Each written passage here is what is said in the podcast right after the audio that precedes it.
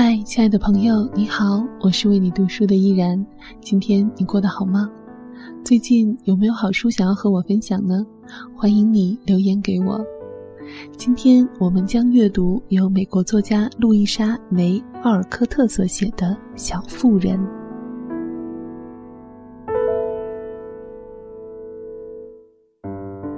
贝斯一直谈到汉娜过来带他回家吃饭，但他毫无食欲，一点胃口都没有，只是静悄悄地坐在一边，看着大家傻笑，心里感到无比快乐。从此以后，一个戴着棕色小帽的身影几乎每天都溜过树篱，朝劳伦斯家的大房子走去。这是贝斯，一个静悄悄的音乐精灵，在不为别人注意的情况下，常常在那间大客厅出没。他从未发现劳伦斯老先生经常打开书房门，静静地聆听他所喜欢的曲子。他也从未发现老李在大厅里站岗放哨，提醒佣人不要走近，以免打扰到弹琴的贝斯。贝斯也从没有怀疑过，在钢琴上的乐器架上放置的钢琴练习曲和新歌是劳伦斯先生特别为他放置的。老李在家里有时也跟他讨论音乐，这样的交谈使他受益匪浅。但是他也一直以为他这样做只是因为他是一个好心人而已，并未想到他们这么做是多么用心的帮助和疼爱他。这段时日，贝斯整日都尽情陶醉在音乐的天地中，他多年来的能够弹奏的一个好钢琴。尽情畅游在音乐的天地里的梦想也变成了现实。而在劳伦斯家里开始弹奏钢琴的几个星期之后，有一天，贝斯对他母亲说：“妈妈，我想为劳伦斯先生做一双便鞋。他对我这么好，我得感谢他。我除了会做一些针线活，又不会用什么其他的方式来表达。您说这样可以吗？”马奇太太高兴地说：“当然可以啦，亲爱的贝斯。我想劳伦斯先生他会对此非常高兴的，这是感谢他的好办法。你的姐姐们会帮你做，所需要的缝制费就由我来出吧。”马奇太太特别乐于答应贝斯的要求，因为贝斯极少为自己要求什么。贝斯跟梅格和乔经过用心的讨论之后，他们选定了图案和样式，接着便开始着手购买材料。紧接着，女孩子们开始动手制作鞋子。大家一致称赞最后的定稿：紫黑色底衬着一丛庄重而生机勃勃的三色锦，这搭配非常合适也漂亮。贝斯夜以继日、起早贪黑的辛勤缝制这双鞋子。只是难做的部分才偶尔要人帮忙。他做缝纫活心灵手巧，大家还在兴头上，鞋子便已早早的完工了。然后贝斯写了一张简单的便条放在鞋子里。一天早上，贝斯趁着劳伦斯老先生还没有起床，让老李帮他悄悄地把鞋子捎到书房，偷偷放在书桌上。此后，贝斯怀着紧张的心情等着看老人的反应。当天无事发生，没有任何从劳伦斯家传来的消息。第二天中午仍然无声无息，声讯全无。贝斯开始担心起来，生怕自己冒犯了那位性格有些古怪的朋友。下午，他出去办点差事，并带上了一个破旧的洋娃娃去做日常散步。当贝斯回来，刚走进大街时，他看到三个，哦，不是四个人在客厅的窗边探头探脑地等着他回来。他们看到他走进来，就一起招手，快乐地尖声叫道：“贝斯，劳伦斯老先生来了一封信，快快来读吧！”哦，贝斯，他送你的。艾美抢着说，笨拙地用手打着手势。不过他没有机会再往下爆料了，因为乔用力的“砰”的一声关上了窗户，把他的话堵了回去。贝斯悬着一颗心，加快了脚步朝家奔去。他刚走到门边，姐妹们便将他一把抓住。大家众星拱月般把他簇拥到大厅，一起指着一个放置在房间中央的物件，大声地说：“看呐，看呐！”贝斯仔细一看，巨大的惊喜让他的脸色发白。原来地上放着一架小巧精致的钢琴，十分漂亮。它光滑的琴盖上放着一封信，就和一个招牌一样放置在那里，上面写着。致伊丽莎白·马奇小姐，这是给我的。贝斯激动的气都透不过来了，他扶着墙，觉得自己开心的要昏厥了。这事来的毕竟太突然了，令他一时之间难以承受。对。这架漂亮的钢琴就是给你的，我的宝贝。他是不是个大好人？你说他是不是天底下最可爱的老人？钥匙在信里头，信我们没有拆，但我们都急着想知道他怎么说。乔喊道，紧紧搂着妹妹，把信递给他。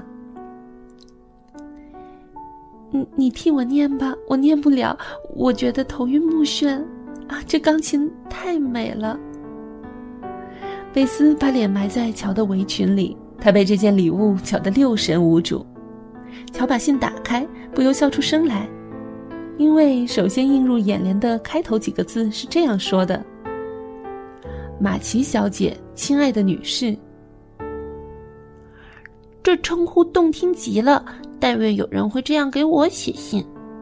艾美赞美说，在他认为这种旧式称呼非常优雅。我一生中穿过无数双鞋子，但是没有一双像你做的那么适合我。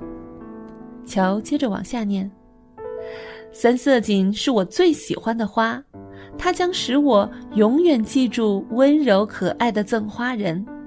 我想报答你的恩惠，我知道你会允许我这个老绅士给你送上这件礼物，它曾一度属于他失去了的小孙女。”在此，我谨致诚挚的谢意以及美好的祝愿。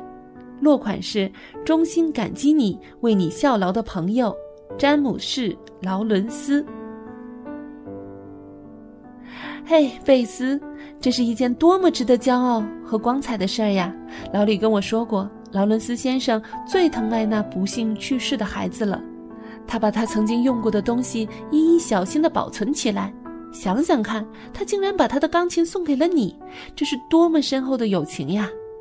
那是因为你有一双蓝色的大眼睛，而且热爱音乐。乔说着，然后试图安慰兴奋的、全身发抖的贝斯，让他冷静下来。你看呀，这烛台是多么的精致，这些绿绸子折叠的多么的漂亮。你看，上面还镶着一朵金色的玫瑰。再看这漂亮的凳子和构架，真是巧夺天工。梅格一面接着说，一面打开钢琴，一一向大家展览。为你效劳的朋友詹姆士·劳伦斯，哎呀，多有绅士风度呀！我一定要告诉学校的姑娘们，她们一定会赞不绝口的。艾美陶醉地说，她十分欣赏那封信。那你赶快弹一弹吧，小贝斯，让大家听听这架漂亮的小钢琴的声音吧。汉娜说：“她一向和他们家人一条心。”听他这么说，贝斯便弹起来。大家齐声的宣称，这是他们有史以来听到过的最美妙动听的琴声。钢琴显然刚刚调了音，并擦拭收拾的十分妥帖。贝斯脚踩亮闪闪的踏板，手指划过漂亮的黑白色琴键。一大家子人都把头聚拢琴边，脸上洋溢着无限的幸福。看着这幅情景，真是感人至深。贝斯啊，你得去谢谢他哟。乔开玩笑地说，他认定了一向害羞的贝斯一定不会去，没有想到贝斯会真的去道谢。是的，我想现在就去，再犹豫我就一定会害怕了。说完这番话，贝斯竟然充满勇气地走过花园，穿过了那道隔离两家的树篱，从劳伦斯家的门口走进去。这令一家人惊讶不已。我的老天爷！我发誓，我从没见过这么稀奇的事情。那架漂亮的小钢琴弄得我们的贝斯神魂颠倒了，就像换了一个人。如果他思维正常的话，他是绝对不敢过去的。汉娜喊道，呆呆地目送着贝斯走进劳伦斯家去。马奇姐妹三人则惊诧的一句话也说不出来了。如果他们能看到贝斯后来做的事情，他们一定会更加惊异的不知道该说什么。这可是千真万确。他径直走到书房门口，毫不思索的便敲了敲门。从书房里，一个生硬的声音传来：“进来。”贝斯果然就毫不畏惧的走了进去。贝斯走到大吃一惊的劳伦斯老先生面前，伸出小手，声音微微颤抖的说道：“我是来谢谢你的，我的先生，谢谢你送我的礼物。”他的话还没有说完，劳伦斯老先生慈爱友善的目光就让贝斯忘记了他要说的话。这一刻，贝斯只记得眼前的老人失去了他最疼爱的小孙女。于是，贝斯伸出双臂抱住他的脖子，在他脸颊上吻了他一下。即使屋顶突然塌下来，劳伦斯老先生也不会更加的震惊了。但是他心里非常的高兴，啊，真的，劳伦斯先生简直是欣喜若狂。贝斯那流露真情的轻轻一吻，包含着小女孩的信任和爱，这使他深深感动，非常幸福。他把贝斯放在膝盖上，把自己满布皱纹的脸颊贴住他玫瑰色的脸颊。这一刻，劳伦斯先生觉得自己仿佛又寻回了自己失去的小孙女，而贝斯从那一刻起不再怕他。他坐在那里，与他亲密的交谈，熟悉的仿佛从他一生下来就已经认识了他一般。因为爱可以驱除恐惧。感激可以征服自尊。他回家时，劳伦斯老先生把他一直送到了家门口，跟他诚挚的握手。往回走时，又举起帽子向他致意。劳伦斯先生腰身挺直，神态庄重，活像一个英俊勇敢的老绅士，而事实也正是这样。看到这一幕场景，巧跳起了快步舞，来表达心里的欢喜之情。艾美大惊失色，都差一点摔出窗户。梅格则高举双手大叫：“啊！难道是世界末日到了？”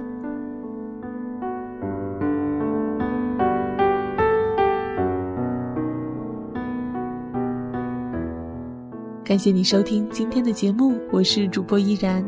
喜欢我的节目，可以在公众微信搜索英文字母 N J，依然的全拼。和数字五二零，NJ 依然五二零，感谢你收听今天的节目，我们下期再会。